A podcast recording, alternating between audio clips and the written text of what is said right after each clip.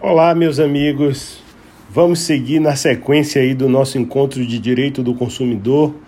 No último áudio eu tratei com vocês dos serviços no âmbito das relações de consumo, em especial do serviço público, apontando pela sua possibilidade, a necessidade de verificar se esse serviço é desempenhado mediante tarifa para ter a contemplação do Código de Defesa do Consumidor. Agora, na sequência, eu quero tratar com vocês de uma peculiaridade em relação ao serviço público, que é o serviço público essencial. O serviço público essencial, ele tem previsibilidade no artigo 22 do Código de Defesa do Consumidor.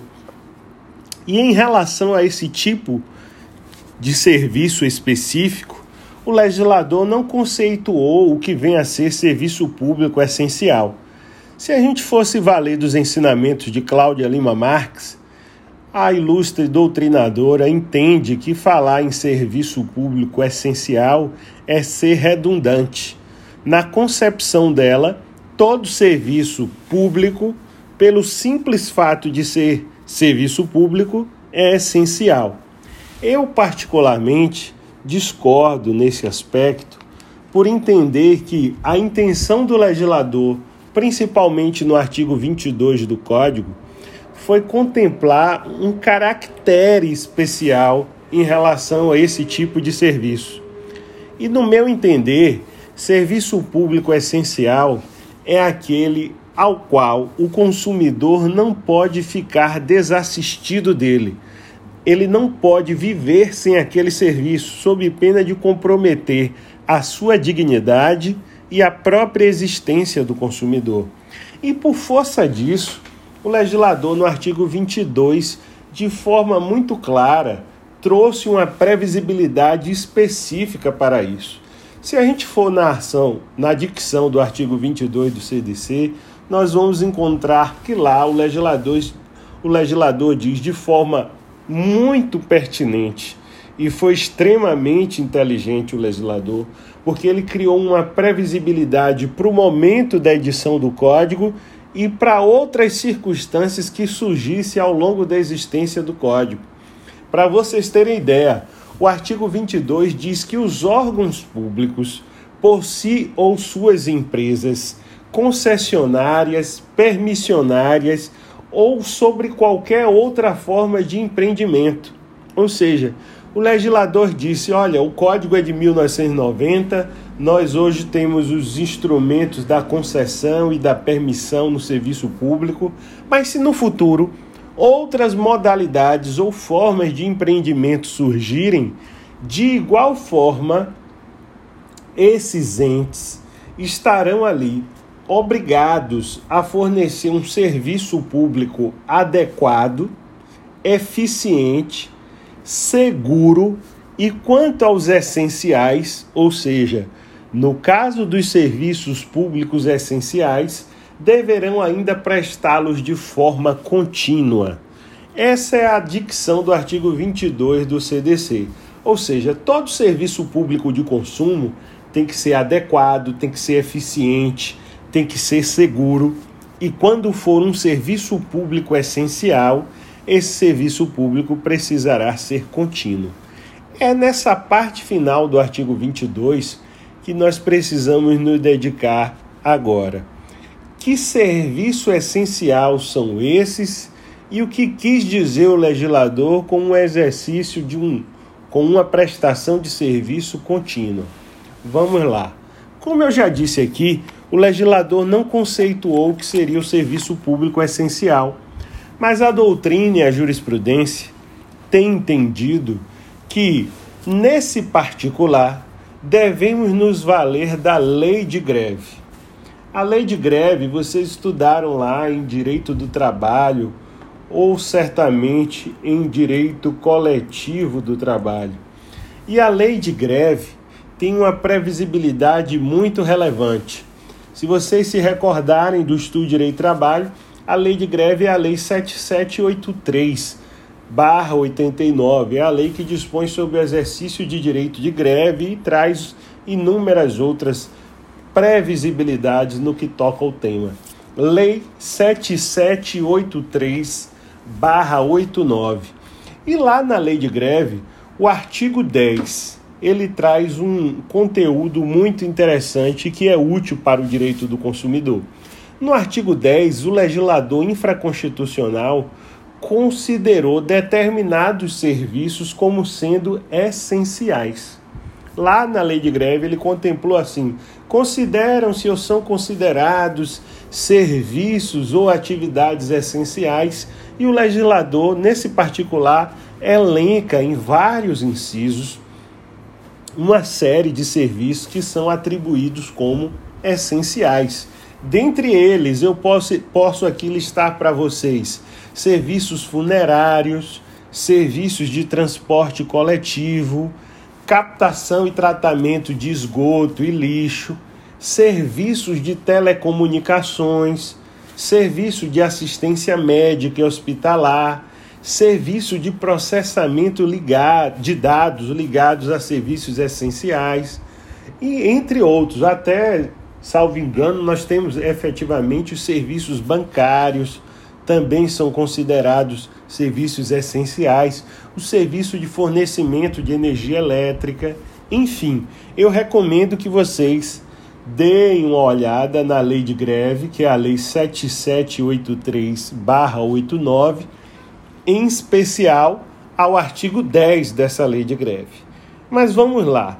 Eu já sei quais seriam esses serviços essenciais são essenciais e, por força disso, a lei de greve impõe, mesmo quando deflagrado o movimento paredista, mesmo diante de um cenário de greve, a necessidade de manutenção de um percentual necessário atendimentos mínimos aos consumidores e cidadãos em relação a esse serviço. Só que aí o legislador consumerista lá no CDC diz: esses serviços aí essenciais precisam ser contínuos. O contínuo aí é não admitir interrupção. O contínuo para fins do artigo 22 do CDC é não admitir interrupção. Só que, logo quando do advento do Código de Defesa do Consumidor, lá no início da década de 90, um processo foi em tramitação judicial, chegou até a via do STJ, um recurso especial do STJ. E nesse recurso especial, o consumidor alegava o artigo 22 do Código de Defesa do Consumidor para se opor a uma interrupção no fornecimento de energia da sua residência por falta de pagamento. Então, qual foi o contexto e o caso de estudo agora. O consumidor estava inadimplente, não efetuou o pagamento da conta de energia, da fatura de energia, e a concessionária foi lá e interrompeu o fornecimento de energia. No popular, cortou o fornecimento de energia. E esse consumidor, se valendo da dicção do artigo 22, buscou amparo judicial para que aquela interrupção não permanecesse nem prosperasse alegando ele que o fornecimento de energia elétrica é um serviço essencial, e de fato é. Só que esse consumidor entendeu que naquele contexto o artigo 22 do Código impedia a interrupção desse serviço. E o STJ, no início da década de 90, era um tribunal extremamente legalista, extremamente positivista, era muito pautado ao campo estrito da interpretação fria da lei. E nesse julgamento do recurso especial, deu guarida à pretensão do consumidor, entendendo que não era possível a concessionária, por força do artigo 22, parte final, promover a interrupção do fornecimento de energia elétrica. Esse julgado criou um burburinho na comunidade jurídica na década de 90 muitos juristas ficaram preocupados com os efeitos sociais desse julgado. Preocupação de toda salutar, porque evidentemente poderia potencializar uma cadeia de inadimplemento no mercado de consumo. Muitos consumidores poderiam simplesmente deixar de pagar, já que não teriam ali o fornecimento suspenso e muitas vezes caberia uma ação judicial de cobrança contra ele. Muito se contrapôs essa decisão, mas o STJ reiterou em dois outros julgados, pautados no artigo 22 do CDC. Só que em tempos depois, em uma situação um pouco parecida, os supermercados resolveram não mais querer colocar os preços individualizados nos produtos, e sim adotar um preço único na prateleira para que o consumidor olhasse e não colocasse mais, alegando economia, praticidade, até porque o contexto da inflação muitas vezes ainda a, atraíam a necessidade de remarcação constante de preço para ter que colocar nos produtos. Só que essa circunstância adotada pelos supermercados chegou ao Poder Judiciário e o STJ entendeu que a prática dos supermercados eram abusivas, era abusiva por violar o artigo 6 inciso 3 do Código de Defesa do Consumidor, que contempla o direito à informação como um direito básico do consumidor. Só que naquele contexto, os donos de supermercados e o segmento, esse setor, não se deu por vencido. Foram ao Congresso e, com um lobby parlamentar, conseguiram aprovar uma lei federal que autorizava os supermercados a colocarem os preços somente nas prateleiras e não mais nos produtos.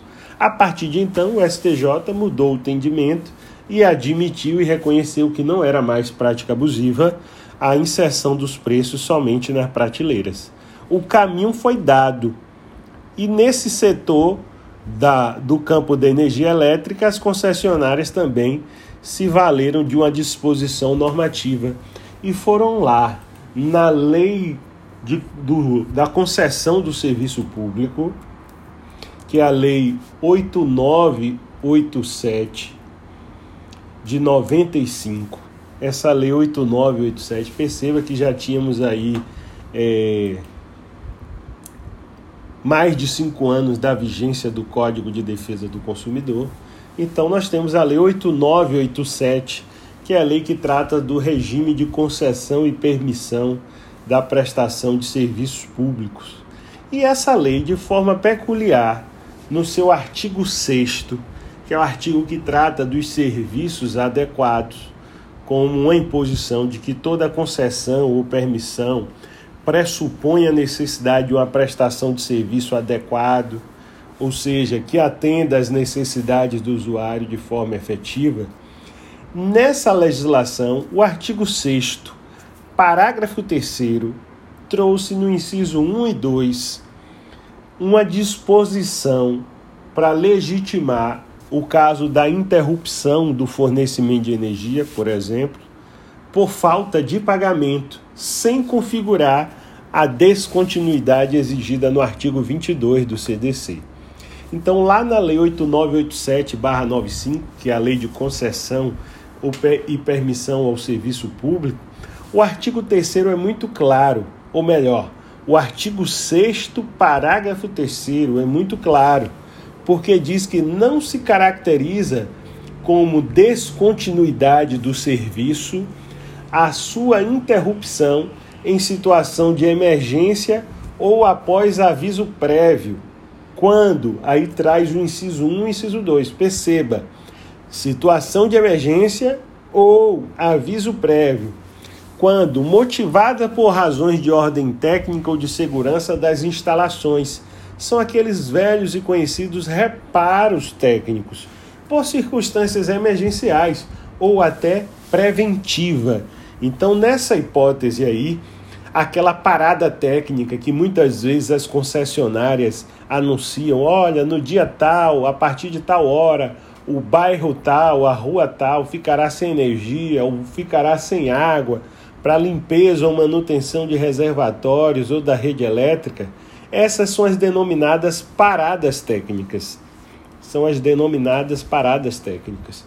As paradas técnicas são legítimas desde que surjam em circunstâncias emergenciais e mediante o aviso prévio. O consumidor vai ser informado pelo rádio, pela TV, pelos carros de som no bairro ou até mesmo pela internet. Então, ocorrendo esse fato, Se o consumidor eventualmente sofrer algum dano, ele não pode responsabilizar a concessionária, porque essa interrupção é lícita. E o inciso 2 diz assim: por inadimplemento do usuário considerado o interesse da coletividade. Ora, se o usuário está inadimplente, para preservar o interesse da coletividade, impõe-se a preservação aí efetivamente de todo o sistema, a legitimidade de ocorrer a interrupção.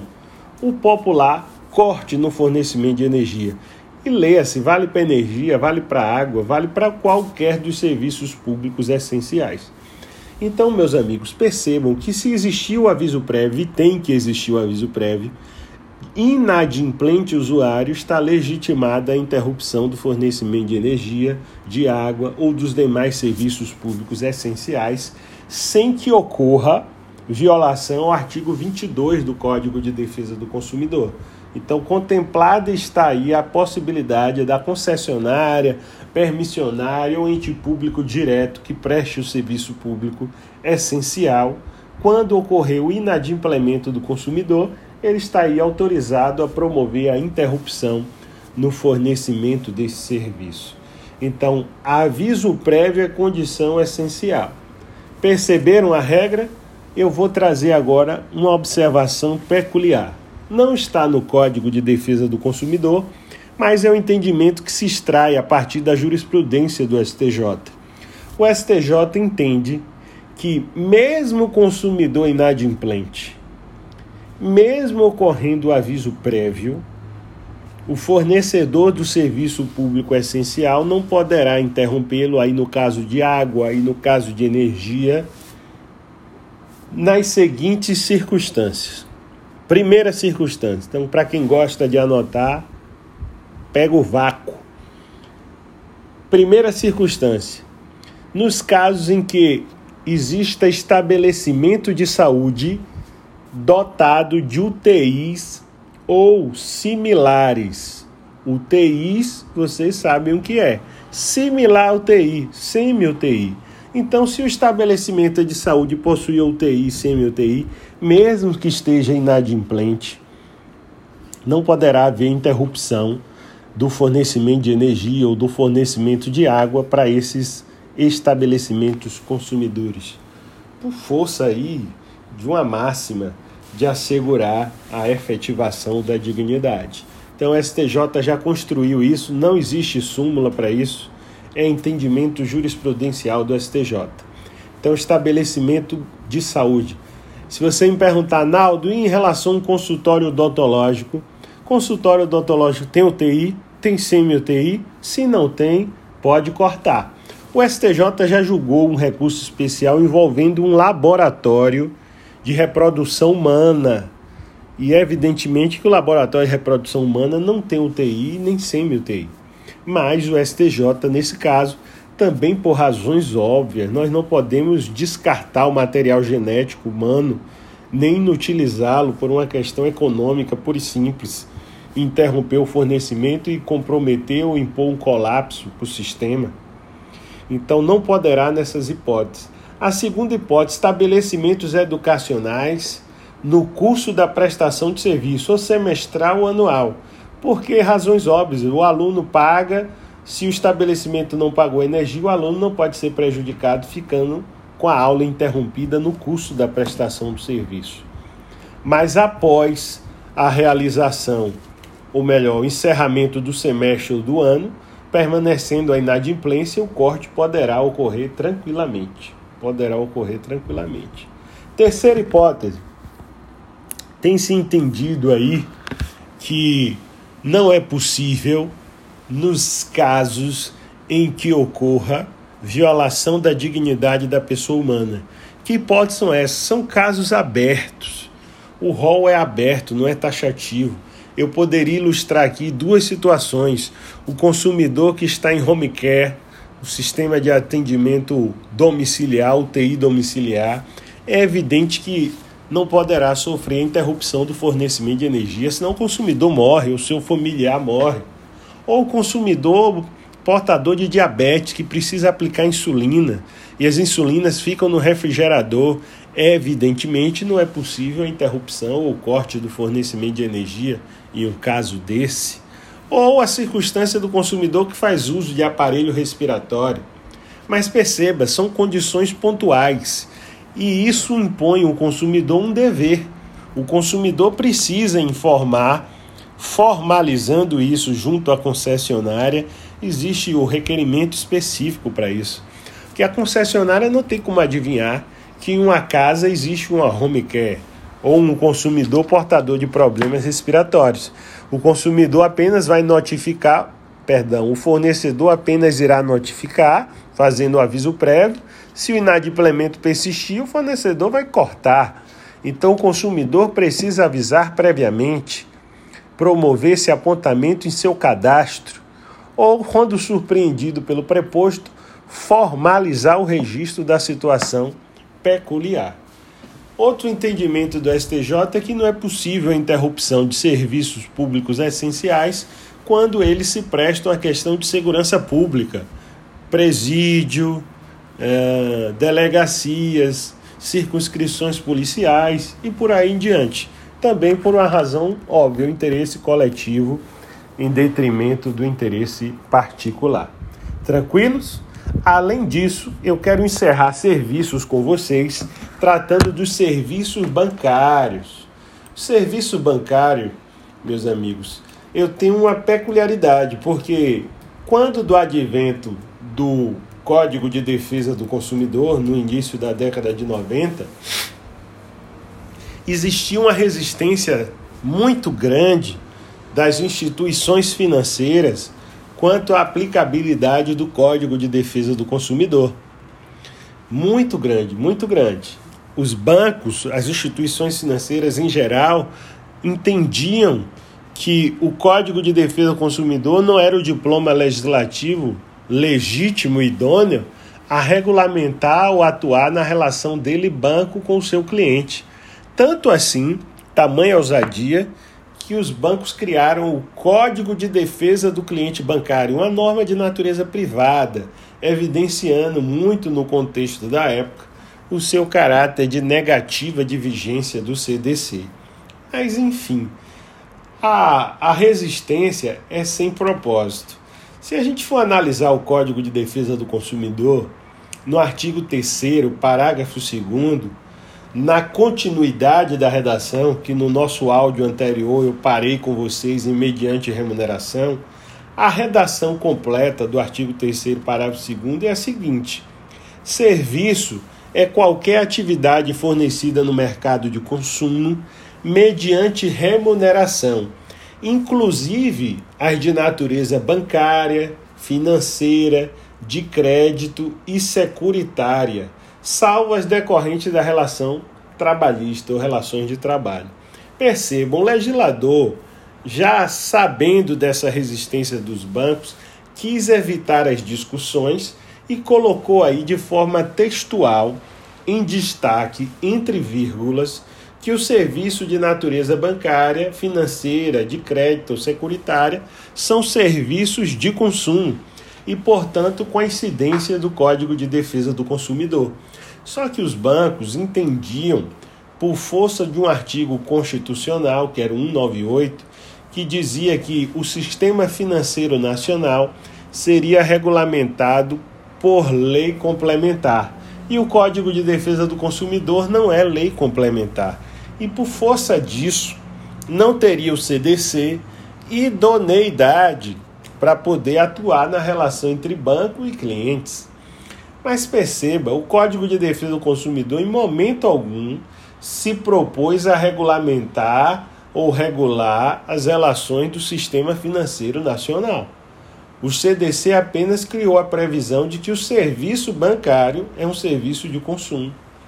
Mas, mesmo com essa redação, não foi o suficiente. A Confederação Nacional dos Bancos manejou um ADIM, ADIM 2591, no Supremo Tribunal Federal, visando a declaração de inconstitucionalidade da parte final do parágrafo 2 do artigo 3 do CDC. Um absurdo sem precedente. Mas esse absurdo sem precedente levou anos, mais de sete anos, para ser julgado no STF. E por força disso acabou fragilizando um pouco a proteção do consumidor. Até que o Supremo disse o óbvio, que o Código de Defesa do Consumidor se aplica às relações entre bancos e clientes e que o artigo 3 parágrafo 2 em hipótese alguma era inconstitucional, até porque não visava regulamentar o sistema financeiro nacional.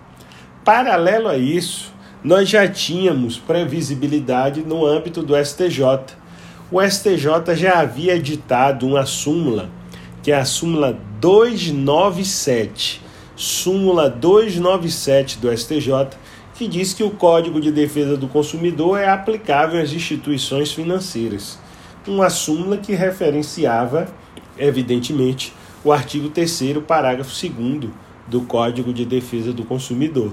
Então, no âmbito do STJ, no âmbito do STF e no próprio Código de Defesa do Consumidor, é inequívoco, é inequívoco que o Código de Defesa do Consumidor se aplica às relações entre clientes e instituições financeiras, podendo fazer o controle de práticas abusivas, artigo 39, podendo fazer o controle de cláusulas abusivas, artigo 51, podendo fazer o controle das cobranças indevidas e vexatórias, artigo 42, ambos os dispositivos do Código de Defesa do Consumidor.